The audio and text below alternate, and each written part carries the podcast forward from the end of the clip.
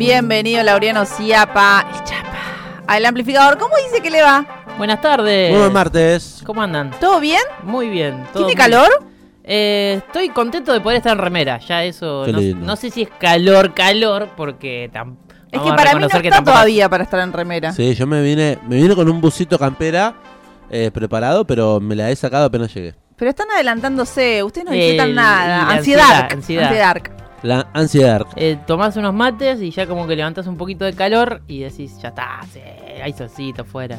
En el pasillo la, en cualquier momento en cuero. en el pasillo de la radio, además de comentar Laureano Ciapa justamente lo que decíamos recién, que seguramente a Marilena Bertoldi le gusta mucho Fina Apple. Sí. Mm. Eh, también nos preguntábamos, porque acá nuestro co- compañero columnista ha traído cosas ricas, Sí. más afinas.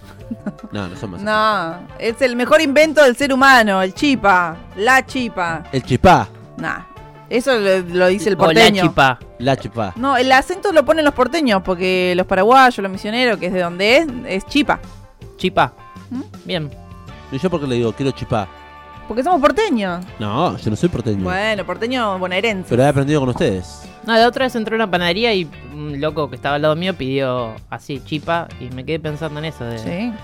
¿Y es chipá o chipa? No, Chi- es chipa. bueno, los vendedores de tren venden diciendo chipa, chipa. Y bueno, ahí Ah, va. la posta. Ahí Hay que hacerle caso a los vendedores de tren. O sea, lo tenían al alcance de sus oídos. Es verdad, ¿y es la chipa? ¿O Eh, es chipa? para mí es la chipa. Mucha gente le dice la chipa. Bueno, 221-477-4314. Debates que pueden decirnos ustedes y. ¿Qué les parece? Esta es la buena data del día de hoy. Hola, buenas. Fin. Chao. Vamos, vamos a hablar de entrevistas icónicas, como la que acabamos de escuchar. ¿O de qué vamos a hablar? Vamos a hablar de, como siempre, de documentales y en este caso vamos a hablar de un documental del 2017. Ujú. Vamos a hablar del documental Cemento. Vamos. Un documental que yo lo vengo ¿De viendo... albañilería? No, justamente no, sino de Cemento, eh, el boliche, la discoteca, el lugar mítico de Capital Federal de Buenos Aires, eh, de la ciudad autónoma de Buenos Aires en este caso, que eh, yo por lo menos lo vengo, eh, vengo viendo la publicidad y me lo vengo encontrando en distintos lugares, por lo menos de, de lo que es eh, la cuestión de eh, documentales audiovisuales. No lo había visto hasta ahora, por eso le tenía bastantes ganas de, de entrarle y de verlo. Lo La- postergó bastante. lo postergué bastante, pero bueno, estaba ahí presente. Eh, la verdad que es extenso, tengo que decir que es extenso. ¿Cuánto? eh, una hora 45 más o menos. Lo que, sí, más o menos eh, de- depende cómo a cada uno lo, lo interpele. Por ejemplo, en mi caso, yo nunca fui a cemento. Y ahí- yo pensaba en eso mientras lo veía. Digo, seguramente para alguien que estuvo ahí de alguna forma eh, lo interpela totalmente distinto Sí. y, y Sí. tiene algún recuerdo. Y así un paralelismo, hablamos con Belén fuera del aire, de lo que podemos nosotros como en la ciudad de La Plata pensar en un paralelo, no sé si igual, pero paralelo, eh, puede ser pura vida. En, Claro. en el sentido De esta mítico, generación. Claro, en el sentido en esta mítico, ciudad, en esta generación, claro. Si vos me decís, tengo un documental de pura vida y van a hablar todas las bandas platenses y todo, y nosotros al concurrir tanto a ese lugar, haberlo vivido, va a tener, va a interpelar diferente. Pero está bueno porque yo no había ido tampoco a Cemento, yo lo vi, el documental, no fui nunca, pero justamente estaba como ansiosa de ver, de que me Ver cómo cuenten. era. Y claro, porque todo el mundo lo cemento esto, cemento lo Sí. otro, cemento, cemento. Bueno, la, eh, la frase típica es te sigo desde cemento. Claro, Exacto. tiene, tiene una construcción simbólica muy fuerte porque es el lugar del rock. eh, en esto que renegamos un poco de lo que es eh, Capital Federal, como pensar el país entero, pero El porteñocentrismo. el porteñocentrismo, pero es un lugar de- donde fue cuna de- del rock eh, nacional y tuvo su impacto cultural, no hay, no hay que negarlo, y por eso me parece que está muy bien este, este documental. Por lo menos en lo que es los años 80, 90. 80, 90 y ca- eh, casi principio De 2000, sí. del 2000. eh, Cemento cerró en el 2005, 2004. Ahí recordemos, eh, Cemento era de Katy Aleman y de Omar Chabán. eh, si recuerdan ese nombre, Omar Chabán era artista y empresario que se dedicaba a abrir espacios culturales. eh, tuvo el Café Einstein antes y después abrió lo que fue Cemento con Katy Aleman, Sí. con su pareja en ese momento, y lo habían pensado como un lugar de exposiciones, de, de teatro, eh, un lugar eh, donde el under se pudiera refugiar luego de, de la dictadura, donde tuviera un espacio para expresarse. Intervenciones sí, artísticas. Intervenciones artísticas. Performance, mucha performance. No era tanto como un boliche para que vayan a tocar las bandas. Exactamente, teatro alternativo, había un desarrollo de la cultura muy importante ahí. La era- República de Cromañón iba en sintonía igual, digo, era de Omar Chabán. Era de Bormar Chabán, eh, República de Cromañón se abre ca- en los 2000 y tiene el trágico bueno incendio que, conocemos todos con el recital de callejeros y ahí terminó cerrando todo, terminó cerrando Cromañón, eh, Cemento eh, y por eso también terminó la vida eh, empresaria de, de Omar Chabán que bueno, como sabemos terminó preso por el tema del incendio en Cromañón, pero volviendo un poco a lo que fue la historia de Cemento, fue un lugar eh, de innovador porque fue un lugar, un espacio muy grande donde la cultura tenía un refugio y un escape y una forma de un lugar para expresarse totalmente nuevo, masivo, grande, era un lugar grande, eso es lo que destacan, que entraban mil personas en ese lugar y que te daba cierto estatus a la hora de, de tocar en, en- en cemento. Tuvo, un, como decía Belén, un primer inicio más eh, teatral. De culto también, De ¿no? culto, sí, sí. Pero tenía, había pensado, eh, se había pensado con Katy Aleman desde el lado de exposiciones, de teatro, tenía un, escena- un escenario muy grande, pero no para, en principio no para bandas. Ahí- Ahí en un momento en el documental, eh, Bill Trafa, el, el cantante de los violadores, dice que le sugiere a Omar Chabán en un momento, uy, qué buen escenario para, para que toquen bandas. Sí, Acá sí. nunca van a tocar bandas, dice Omar Chabán. y bueno, como sabemos, no Porque sucedió sabemos eso. que lo más común siempre era tener un local o un boliche para que toquen eh, bandas, ¿no? Él quería proponer otra cosa también, él y Kate.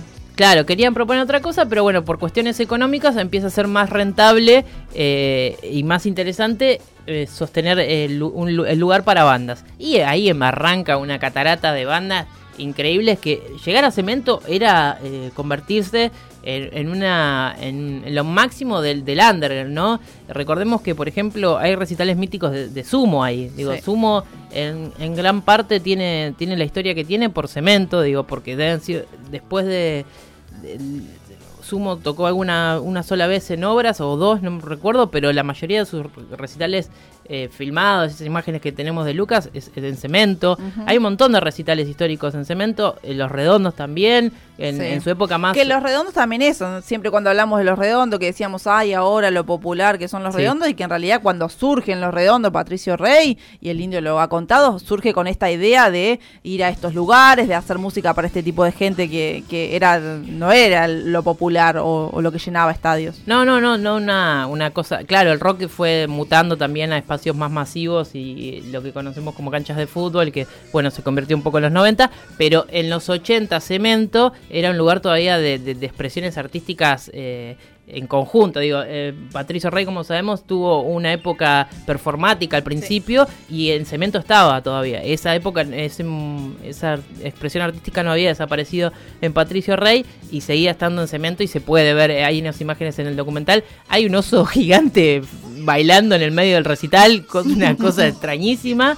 Eh, está el indio Saleri cantando, tiene la- las coristas que en ese momento tenía, tenía Patricio Rey. Bueno, y... Muy buen material de archivo, hay que decir. Es excelente. Lo de- que se destaca de este documental es el, el material de archivo. Es impresionante la cantidad de imágenes, eh, videos, fotos, bueno, de todo. de- todo el mundo tiene algún recuerdo de también de, de cemento, así que es increíble. Eh, el material es muy interesante verlo. Yo me enganché mucho con eh, también la parte de, de obras de teatro, que la verdad que son rarísimas.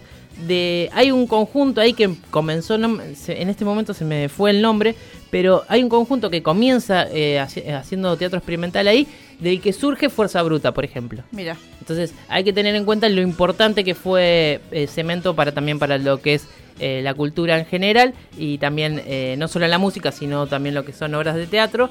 Y tuvo eh, la capacidad de instalar bandas eh, a, nivel nacional. Eh, las pelotas eh, eh, hablan ahí, eh, Germán Dafuncho dice que Cemento es un lugar increíble, que un poco habla con nostalgia, dice todos los lugares eh, a los que fuimos, en los que fuimos tocando eh, cerraron, se convirtieron en estacionamiento. eh, es verdad. Cemento se convirtió en estacionamiento y hay un poco de crítica también en este documental de por qué no se lo mantiene como un lugar eh, cultural, por lo menos como un museo para recordar eso, ese lugar tan mítico donde pasaron tantas personas y donde todo el mundo tiene algún recuerdo eh, porque eh, para muchas bandas les impulsó, los ayudó a, hacer, a convertirse en lo que son. eh, bandas como, no sé, va- podemos es- nombrar un montón. Es historia, digamos, Cemento es historia en Argentina, en general, porque más allá de que está ubicado bueno, en Buenos Aires, todo, o sea, en todos lados conocen Cemento y han escuchado.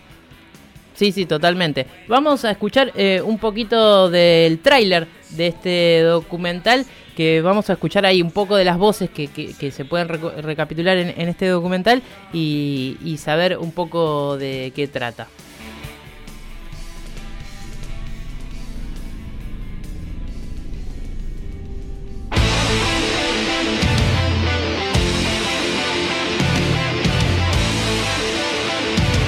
Cemento es un estado poético. Es la capital de los sueños. Entramos con tractores, con excavadoras, piso flotante, paredes de 45. Nos encontramos con una libertad que los jóvenes más mayores no habían tenido. Entonces no- para nosotros eh, todo era creativo. Cemento se abre en la época que todos los grupos hacíamos circuitos de lo que de discotecas también, ¿no? Me acuerdo de transpirar ahí adentro terriblemente, se chorreaba agua por las paredes, no era nada, viste, glamoroso. Sin embargo, se hacían cosas muy, muy interesantes. Te sentías en tu casa, quizás no era una comodidad de confort, porque era un bloque de cemento. Tenía eso, tenía un nombre y tenía, estaba, estaba dentro del circuito. Entonces no solamente legitimaba a la banda, sino que facilitaba la comunicación para que la gente se entere de dónde era el show. Pero también Omar nos da la oportunidad a las chicas, porque en ese entonces eh, no había muchas eh, mujeres cantando. El rock de la vanguardia de los 90. Ahí entramos a jugar eh, nosotros como artistas. Acá estoy en la mía, ¿viste? Mira, todo tiene pelo largo, campera de cuero, remera negra. Por supuesto que siempre hay descontroles cuando el pobre se divierte. Cemento tuvo algo de, de esa cosa, de curtirse en la, en la brava, ¿viste? Para mí. Fue el primer lugar grande que le dio lugares como para que se presente Invasión 88, por ejemplo. que era el, el lugar donde había libertad total. Pasabas la puerta y ya entrabas en otro planeta, el planeta cemento. Era como un agujero en la ciudad. No era algo que la ciudad te estuviera proponiendo, ¿no? Era un lugar que vos tenías que descubrir. en el que se podían hacer cosas que no se hacía en otros lugares. Ante la falta de recursos, la creatividad siempre fue eh, el estandarte, digamos. 19 años duró, 19 años de rock and roll puro, en estado salvaje, intensamente, ¿no? La importancia que tiene Cemento, eh, hoy si no lo viviste no se puede entender. Eh, ¿Cuál es la razón de esto? Y la razón de esto es estar juntos. O sea, no el sonido, ni el- ese, tiene que ver con eso. Y creo que la filosofía de, de ese espacio era estar juntos. Cemento, el documental es lo que nos está recomendando Lauriano Ciapa en esta buena data. Decíamos, evento del documental del año 2017 del director Lisandro Carcaballo, que, eh, bueno, es su ópera prima y la verdad Sí. que es un proyectazo. Está bien logrado, ¿no? Muy bien logrado. Logré entrevistar al indio, chiques. ¿Quién entrevistó al indio además? Mario Pergolini y Marcelo Figueras. Sí, no, pero a- aparte la cantidad de, de voces, ahí escuchábamos Sí. algunos, está Pergolini, está Sí, Iorio. Además eh, de periodistas, digo, y del ámbito de la música, hay actores y actrices y muchas bandas. Bueno, Los Gardelitos, Capan, Miranda, escuchamos La recién. Renga. La Renga Divididos. eh, no, bueno, se me pasó, pero escuchamos un montón de voces.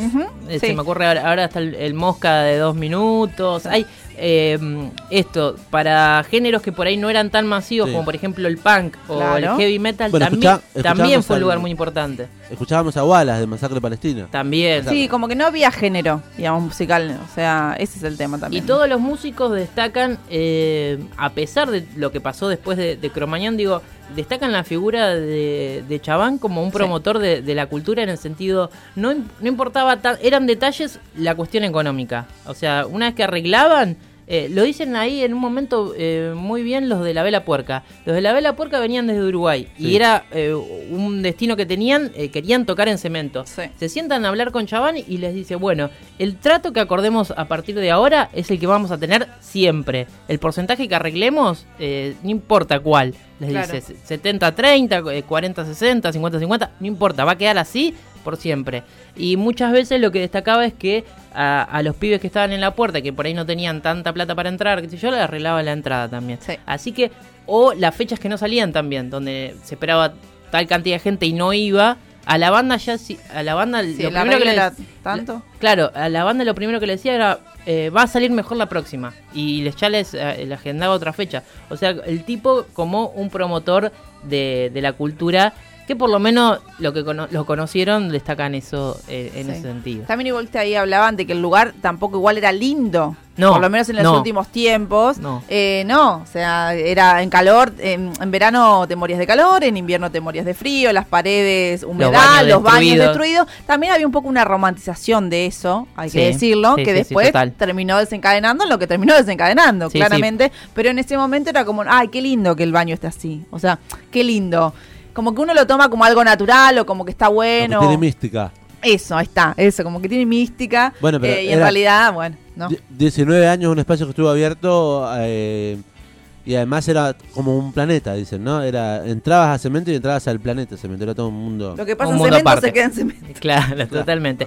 Bueno, como decíamos, Cemento el documental, eh, recontra recomendable si te interesa la música, el rock eh, o la cultura en general, digo, no Sí, puedes sí, esquivarle no a puedes ver este documental. ¿Y saben cuál, qué es lo más interesante? ¿Qué es lo más- ¿Dónde lo podemos ver? En YouTube se puede Ah, ver gratis. Vamos, Lisandro No hay, Carcavalo. no hay que pagar nada, ningún streaming de nada. Gracias por liberarlo. En YouTube entonces buscamos Cemento, el documental. Cemento el documental lo van a encontrar en el canal de la productora eh, Decime Puente. eh, Sí, Decime Puente. Decime Puente, si no me recuerdo mal. Eh, ahí te aparece, si no lo buscas en la barrita de YouTube. eh, Es la primera opción que sí, te sale. va, te va a aparecer muy fácil. Cemento documental y te va a aparecer ahí una hora 45 más o menos. Y no tiene desperdicio, la verdad. En, en cuanto a formato, decíamos de la parte audiovisual documental, es medio clásico.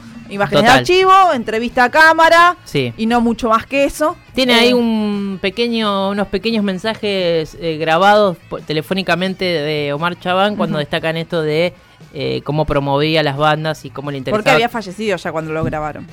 Claro, sí, sí, sí, es de 2017. Eh, Omar Chabán creo que, si no recuerdo mal, fallece en el 2014 eh, por una enfermedad y en, en la cárcel, como decíamos al principio. Pero bueno, es una buena forma de, de traerlo un poco a colación a, a este documental. Así que bueno, eh, mírenlo, eh, aprecienlo y saquen sus propias conclusiones. Yo creo que es muy interesante ver eh, Sí, este sí, pedazo es de un historia. eh, el documental, la verdad es que también fue un gran aporte a la cultura y ha recibido también varios premios como tal. Sí, eh, tuvo. Bueno, se estrenó cuando se proyectó. eh, en el estacionamiento. eh, se proyectó en lo que fue lo que era el cemento y se convirtió en, en estacionamiento de la ciudad de Buenos Aires. Bueno, lo proyectaron ahí, lo estrenaron ahí. eh, fueron todos los entrevistados, así que fue un evento muy masivo. Tuvo un reconocimiento también de la legislatura de la ciudad de Buenos Aires y hay una placa en la puerta de cemento recordando un lugar como un lugar histórico de la cultura eh, bonaerense. Laureano Ciapa entonces con esta buena data para ver, aprovechar una hora 40 minutos de una perla de nuestro rock, de nuestra música argentina. Eh, que sea hasta el próximo martes, nos vamos escuchando un temita. Sí, dale. eh, nos vamos escuchando un tema justo que compuso Eduardo Smith, el ex árbol, Sí, para, para justamente para este documental. Bueno, gracias Chapa. Gracias, Chapi. Chau, chau.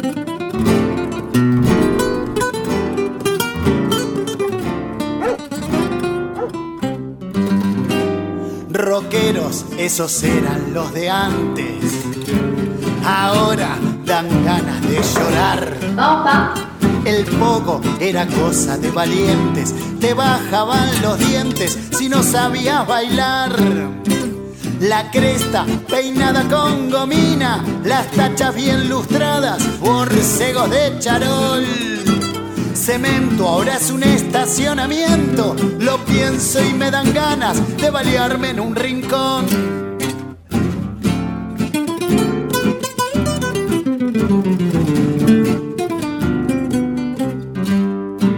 La rubia tarada ahora es abuela de un pibe que escucha reggaetón.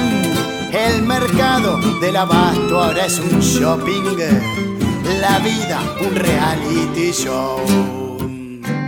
Quiero volver a Babilonia y al paracultural pa, pa, pa, pa.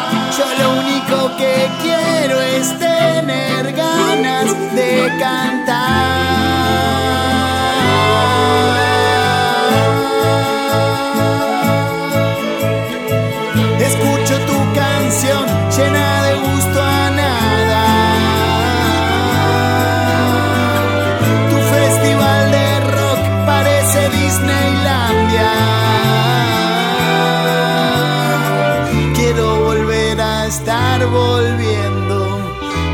Constitución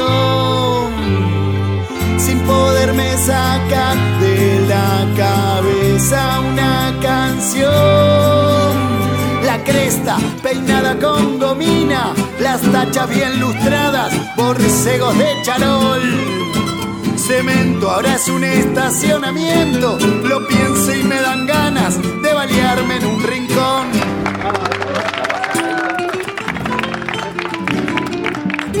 Edu Smith cantando Cemento, recomendado por la Unión Ciapa, justamente en este documental que nos ha deleitado el día de hoy. Eh, habla un poco de las cosas que dijo, ¿no? Eh, la rubia tarada ahora es abuela, dice. Me parece fantástico.